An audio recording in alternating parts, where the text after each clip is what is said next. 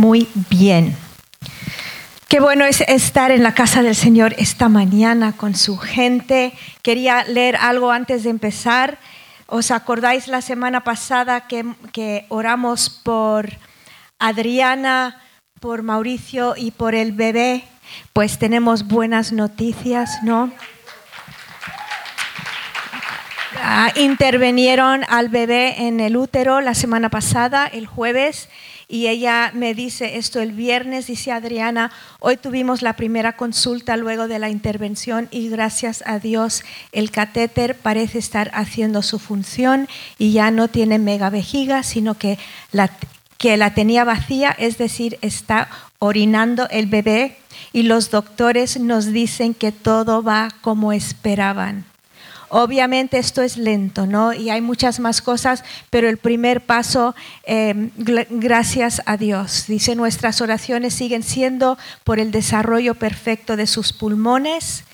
Y luego ella dice, yo no sé qué tan conscientes están del poder de sus oraciones, pero nosotros sí. Y sabemos que cada una de ellas nos han ayudado a mantenernos firmes en esta prueba y Dios las ha escuchado. Gracias por su amor, pero en especial por amar desde ya a Miguel. Y nosotros ah, estamos confiando, ¿no? Que va a ser una sanidad completa y que cuando presentemos aquí a Miguel todos le daremos gracias y gloria al Señor, ¿verdad?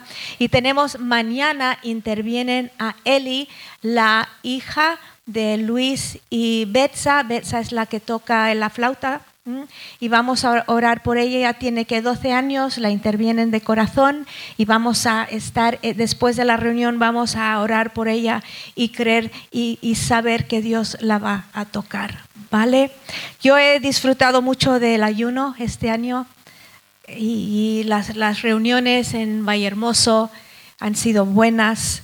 Los que puedan, pueden llegar, pues estar juntos, levantar nuestra voz, levantar nuestras oraciones. Esta semana, todas las, todos los días, ha podido ir Jessica y sus papás y otros, otros que casi nunca faltan, Cristina, y juntos hemos unido nuestros corazones en oración para ver su gloria, su reino, para ver los milagros en las vidas de las personas, para ver cómo Él nos lleva de su mano a las cosas que Él tiene para nosotros. Y esta mañana vamos a seguir hablando acerca de la oración.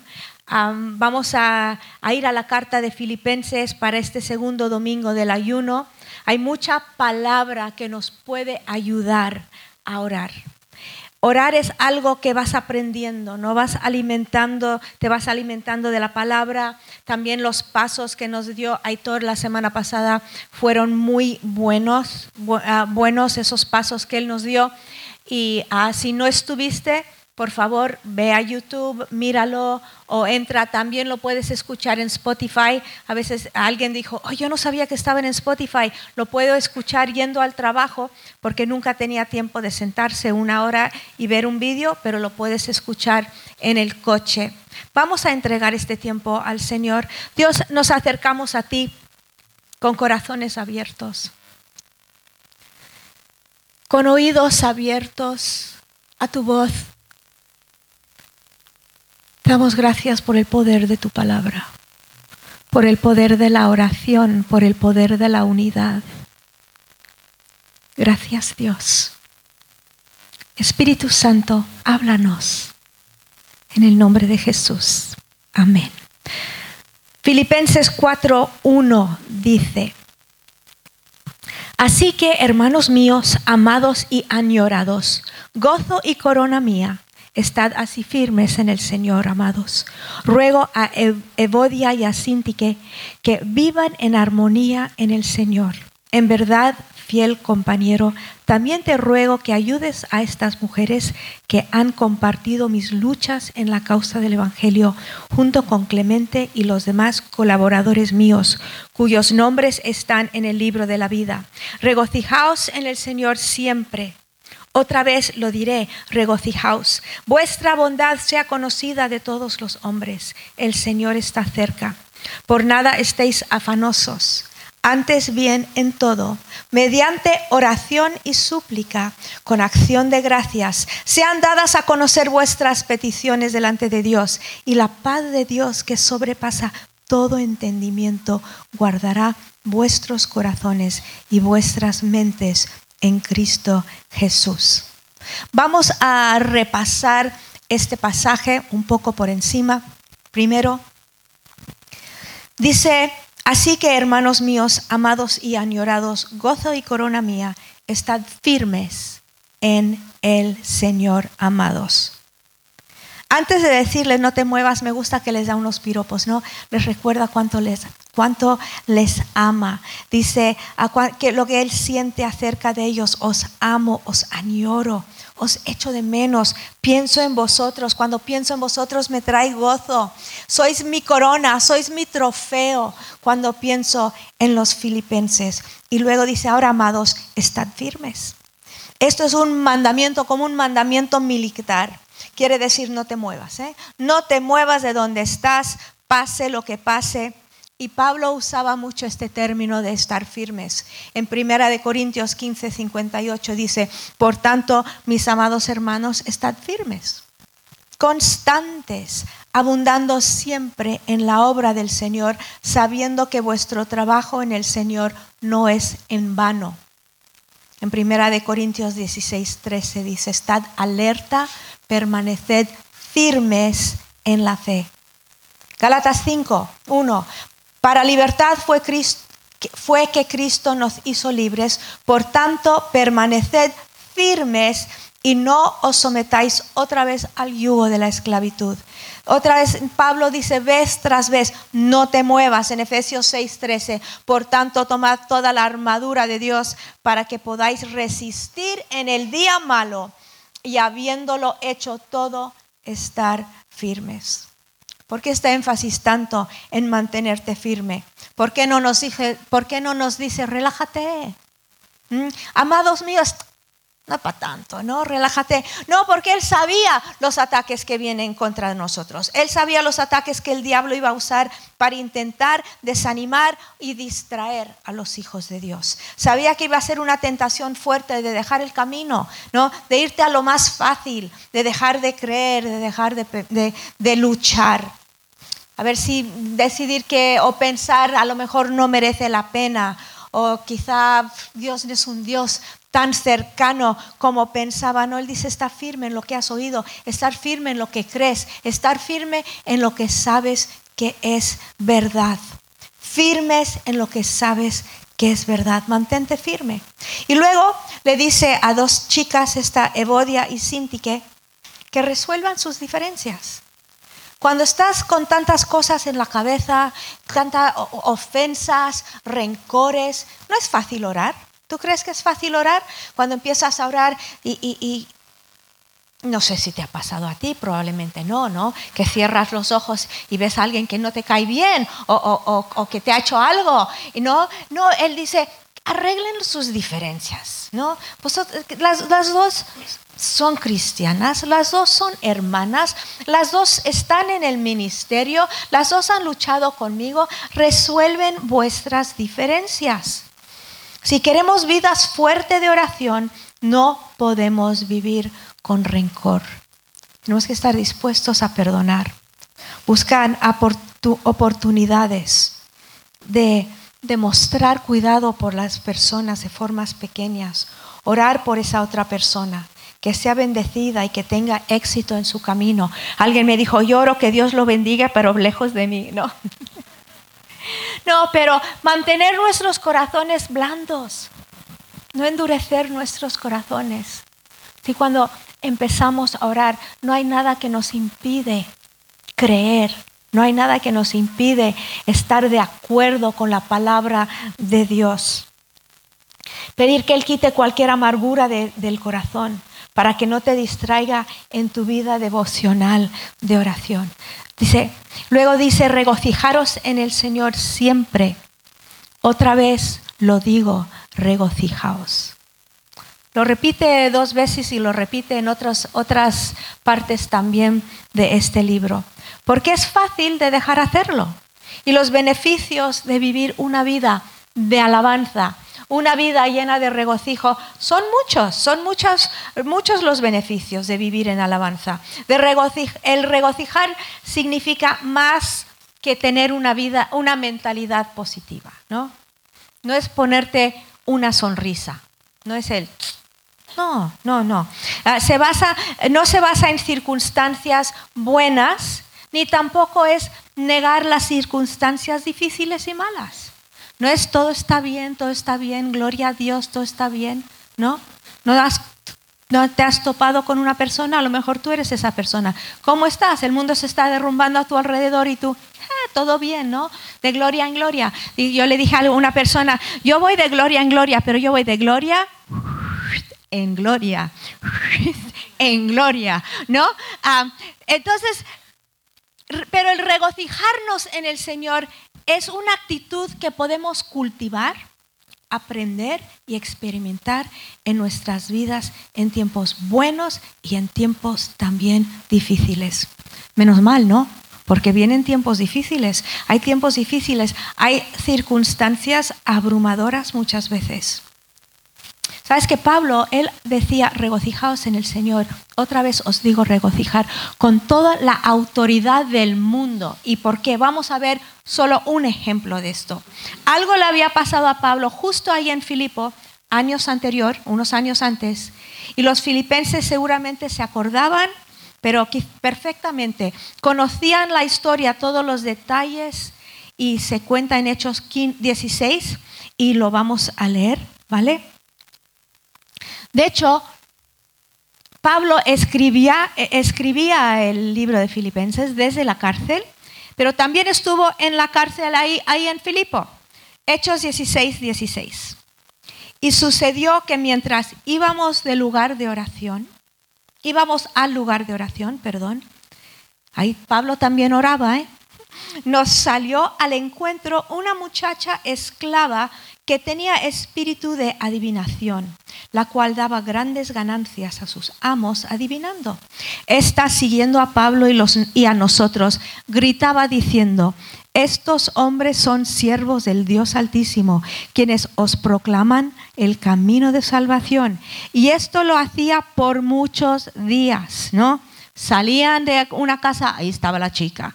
Entraban en una casa, ahí estaba la chica gritando lo mismo. Y esto lo hacía por muchos días, mas desagradando esto a Pablo, se volvió y dijo al Espíritu, te ordeno en el nombre de Jesucristo que salgas de ella. Y salió en aquel mismo momento. Pero cuando sus amos vieron que se les había ido la esperanza de su ganancia, prendieron a Pablo y a Silas y los arrastraron hasta la plaza ante las autoridades. Y después de haberlos presentado a los magistrados superiores, dijeron, estos hombres, siendo judíos, alborotan nuestra ciudad y proclaman costumbres que no nos es lícito aceptar ni observar, puesto que somos romanos. La multitud se levantó en una, eh, a una contra ellos y los magistrados superiores, rasgándoles sus ropas, ordenaron que los azotaran con varas. Y después de darles muchos azotes, los echaron en la cárcel, ordenando al carcelero que los guardara con seguridad, el cual, habiendo recibido esa orden, los echó en el calabozo interior y les aseguró los pies en el cepo.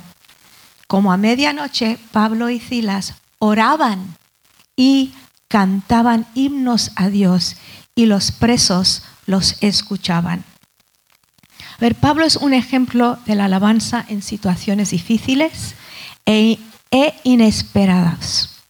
Él no buscaba causarle daño a nadie, él no fue buscando demonios, ¿vale? Ni, ni, ni le hizo caso al principio. Dijo, mucho, después de muchos días se cansó. Y dijo, suéltala. Pero él no fue buscando líos, él no fue buscando problemas, no buscaba causar ningún problema a la ciudad. Iba a una reunión de oración, dice. Y la mujer endemoniada lo empezó a seguir. Cuando, cuando él eh, parece que la intentaba ignorar hasta que se cansó, echó fuera el demonio y sus dueños fueron los que causaron el lío. Le, le dan una paliza, lo echan a la cárcel, le ponen el calabozo. ¿Y qué hizo él en esta situación? Pablo y Silas, ¿qué hicieron? Eh, empezaron a orar. ¿Qué oraban? No sé. Empezaron a alabar. ¿Cómo alababan? Dice, cantaban himnos, pues algún salmo cantarían. Sabían que, que Dios estaba ahí. Tenían sus ojos puestos en Jesús. Sabían el por qué les habían azotado. Sabían, eh, y era para ellos lo más natural del mundo orar y alabar. No tuvieron que pensar, oye, Pablo, dijo Silas, aquí estamos en el calabozo. ¿Qué hacemos? Pues oramos, ¿no? No hacemos eso nosotros a veces, decimos, pues, pues hay que orar.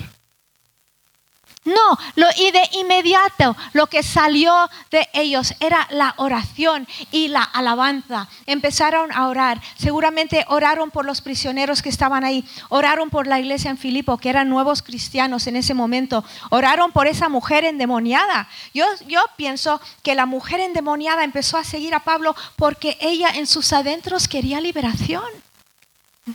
Y oraron por ella. Y oraron por quién sabe qué más y alababan y alababan. Cuando oras, muchas veces terminas alabando, ¿verdad? ¿No has empezado a orar por una situación y, lo llevas a Dios? Luego empiezas a, a, proclamar palabra de Dios sobre esa situación y terminas alabando, tu fe se aumenta, tus ojos se levantan de lo imposible, de lo que es, y se levantan al Dios que todo lo puede. Claro que sí. Los prisioneros estaban escuchando. En Amistad Cristiana queremos una, una, iglesia llenos de Pablo y Silas que en situaciones de calabozo levanten sus voces en oración de inmediato. De inmediato, que sea nuestra reacción, nuestra reacción, tocar el cielo por las situaciones que nos rodean y las situaciones en nuestras propias vidas. A veces permitimos que las situaciones de la vida nos hagan perder la vista de todo lo que tenemos en Cristo, el poder de la oración y el gozo que trae. La clave del gozo es no permitir que las circunstancias de la vida me hagan olvidar todas las razones reales que tengo para regocijarme en Él. Entonces, este hombre, Pablo, es el que les escribía en esta carta a los filipenses y él podía escribir con toda la autoridad del mundo, regocijaos. Por nada, versículo 6 dice, y por nada estéis afanosos, antes bien en todo, mediante oración y súplica, con acción de gracias, sean dadas a conocer vuestras peticiones delante de Dios. Dice, por nada estéis afanosos o ansiosos. Sin embargo, la preocupación es una reacción muy normal y humana. ¿no? La ansiedad dicen que es la enfermedad de nuestros tiempos. Uy, la, ansiedad de nuestro tiempo, ¿no? Y la iglesia ah, y la vida, perdón, es súper complicada. Estamos rodeados de gente que amamos, que tienen problemas, nos gustaría poder resolver sus vidas, no podemos. Estamos rodeados por, por trabajo, estamos rodeados por hijos, estamos rodeados por mil historias que la reacción humana es preocuparnos. dicen que ahora los niños que antes vivían, se supone, tan felices y tranquilos, que viven vidas de mucha ansiedad. La preocupación normalmente es una pérdida de tiempo y lo sabemos. Y de energía emocional, lo sabemos. Pero ¿qué hacemos con, la preocupación? Ahora, si es una preocupación que te lleva a la acción y te lleva a la solución, pues es una cosa. Pero si es una preocupación de cosas sobre las que no tienes control, ni puedes hacer nada, ni puedes cambiar, la respuesta tiene que ser otra, tiene que ser en todo mediante oración y súplica. Si la preocupación puede cambiar, eh, puede cambiar las cosas, sería fantástico, pero no puede. Entonces, el pasado sabemos que ya pasó, ¿no? Estaba justo antes de la, de la reunión hablando con alguien acerca del remordimiento, ¿no? Pero el pasado ya pasó. El futuro no ha llegado. No podemos permitir que la preocupación y la ansiedad arruinen nuestro presente, que es lo único que tenemos. Por eso Pablo dice, ora, porque la oración nos salvaguarda de la, de la ansiedad. La oración y la preocupación son polos opuestos. Cuando oras, cuando entregas al Señor, cuando oras eres consciente de la grandeza de Dios y de su presencia. Esta misma mañana yo me desperté preocupada por algo. Temprano. ¿Tú conoces eso? Yo creo que si tienes menos de 40 años no, no te ha ocurrido, pero más si de repente, ¡pum! los ojos abiertos y yo sabía que yo no iba a volver a dormir. Pues me levanto, ¿Y qué hago? Pues oro, porque yo no puedo hacer nada. Yo no tengo poder en mí, pero conozco el que sí tiene. Entonces cuando oras y dices y, lo entregas a Dios y se lo explicas, ¿no le has explicado a Dios la situación alguna vez? Como si no lo supiera. Señor, tú sabes, y, ahí vas. Pero es bueno, estás teniendo una conversación con tu Padre Celestial. Explícaselo. Porque a veces explicándoselo a Dios, tú te enteras de cosas, ¿no? Te enteras de quién es Él. Sientes su presencia. Sueltas la situación porque ¿qué vas a hacer? No puedes hacer nada. Entonces te llena de qué? Cuando, cuando tú oras, eres consciente de la grandeza de Dios, de su presencia, te empieza a llenar de esperanza, de fe. Cuando oras, aunque, aunque vivimos en tiempos de incertidumbre, vemos a uno que todo lo puede. Y cuando oras, aunque tus circunstancias sean imposibles, ves a uno que puede con todo. Y cuando oras, aunque no veas salida de tu situación, ves a uno que tiene un plan. Dios tiene un plan. Dios tiene un propósito. dice, en todo mediante oración y súplica, dice Pablo. En, llévalo al Señor. Él nos da esas herramientas, oración y súplica. Oración es como una énfasis en adoración y devoción y súplica es clamar por tus propias necesidades y problemas. Yo he conocido a personas que dicen, yo no oro por mí mismo, yo solo oro por todos los demás. Pues qué bobo eres, ora por lo que ora por ti mismo, ¿no? tú no has estado en un avión cuando la zafata dice si algo pasa y, y la presión, algo pasa con la presión y baja el tubito ese con la máscara, póntelo primero y luego ayuda a los demás. Ora por tus necesidades. Que Dios te ayude, que Dios te sane, que Dios te supla. Y deja tanta falsa humildad.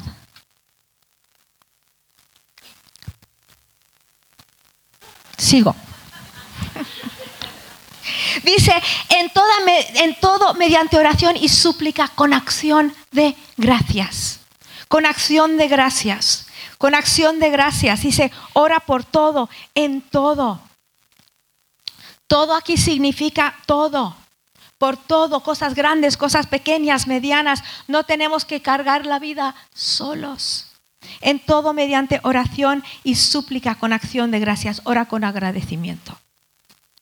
Cuando oras esta última semana de ayuno, empieza dando gracias a Dios por todo lo que Él es. Todo lo que Él es. Empieza por las cosas que no puedes comprar. Dale gracias por la vida eterna. Dale gracias por el perdón de pecados. Dale gracias por una conciencia limpia. Dale gracias por el cielo. Dale gracias por tantas cosas por la redención, por la justificación. Y ahí vas, ¿no? Y dale gracias por todas esas cosas y termina dándole gracias por tu gato. Dale gracias por todo. ¿Tú crees que a Él no le importa? Él nos ama. Él nos ama. Cuando oras, vamos a orar con agradecimiento. Vamos a terminar esta reunión hoy también con reuniones pequeñas de oración y vamos a orar con agradecimiento por todo lo que Él ha hecho, porque el agradecimiento también aumenta tu fe. Ora con expectativa, con fe, dice. Sean dadas a conocer vuestras peticiones delante de Dios. Llevamos nuestras peticiones a Dios. Oramos con fe porque estamos entrando en la presencia del Dios omnipotente, del Dios que todo lo puede, del Dios que todo, lo sabe.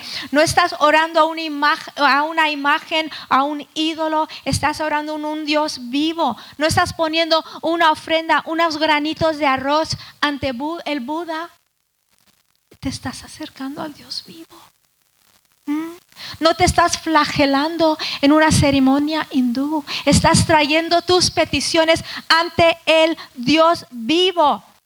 Estás hablando que el Dios que dio a su propio Hijo.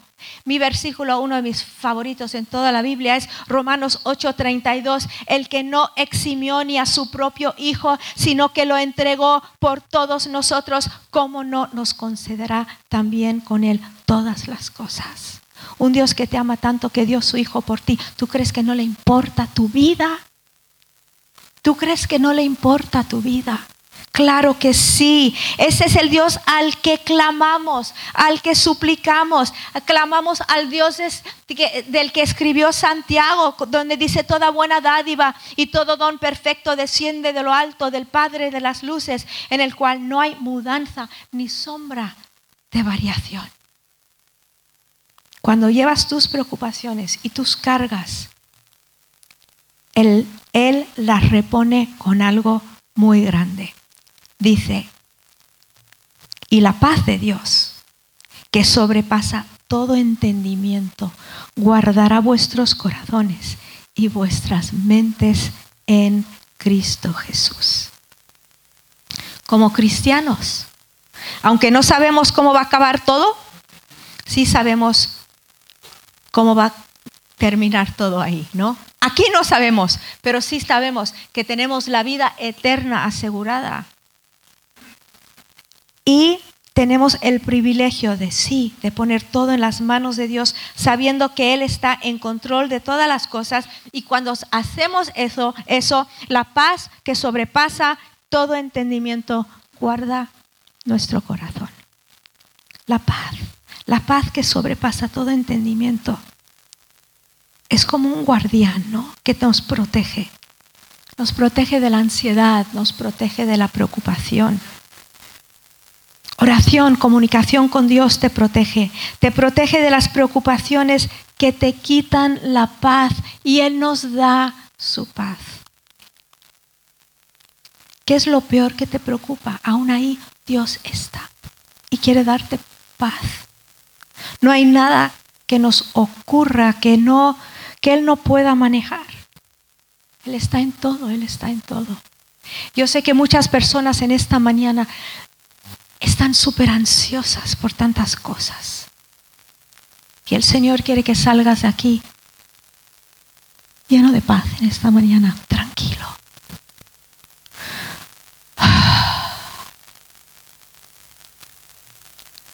Con paz. Dios tiene suficiente, alguien dice, pero yo cómo le voy a orar si Él tiene suficiente problemas con África para preocuparse de mí, de mis cosas. ¿No te han dicho eso cuando has compartido al Señor? ¿Cómo le voy a molestar yo a Dios con mis cosas cuando Él se está intentando solucionar los problemas de África, ¿no? Como si Dios está ahí en, ahí en la eternidad diciendo, no sé qué voy a hacer, ¿no? Con este mundo. No, Dios es tan grande. Hay problemas enormes en el mundo, pero Dios es mucho más grande de lo que podemos imaginar o pensar y nos ama, le importamos, nos ve, nos conoce. Primero de Pedro dice, echando toda vuestra ansiedad sobre Él, porque Él tiene cuidado de vosotros. Tenemos esa oportunidad, ¿no? De, de acercarnos a Dios. Yo sé que nosotros decimos nos acercamos a Dios, yo sé que Él está siempre con nosotros. Son cosas que decimos que no tenemos que explicar, ¿no? Pero a veces sí, como que te acercas a Él, aunque sabes que Él está. Nos acercamos a Él y podemos orar y hablarle de todo. Tenemos el privilegio de saber que aunque no entendemos las cosas y a veces no salen como pensábamos que iban a salir, que aún en esa circunstancia Dios tiene la última palabra. Versículo 7, y la paz de Dios, que sobrepasa todo entendimiento, guardará vuestros corazones y vuestras mentes en Cristo Jesús. Vamos a tomar un momento antes de dividirnos en grupitos. Y vamos a reconocer su grandeza. Reconocer que Él es alto y sublime y que Él no escatimó ni a su propio Hijo y que nos tiene en cuenta.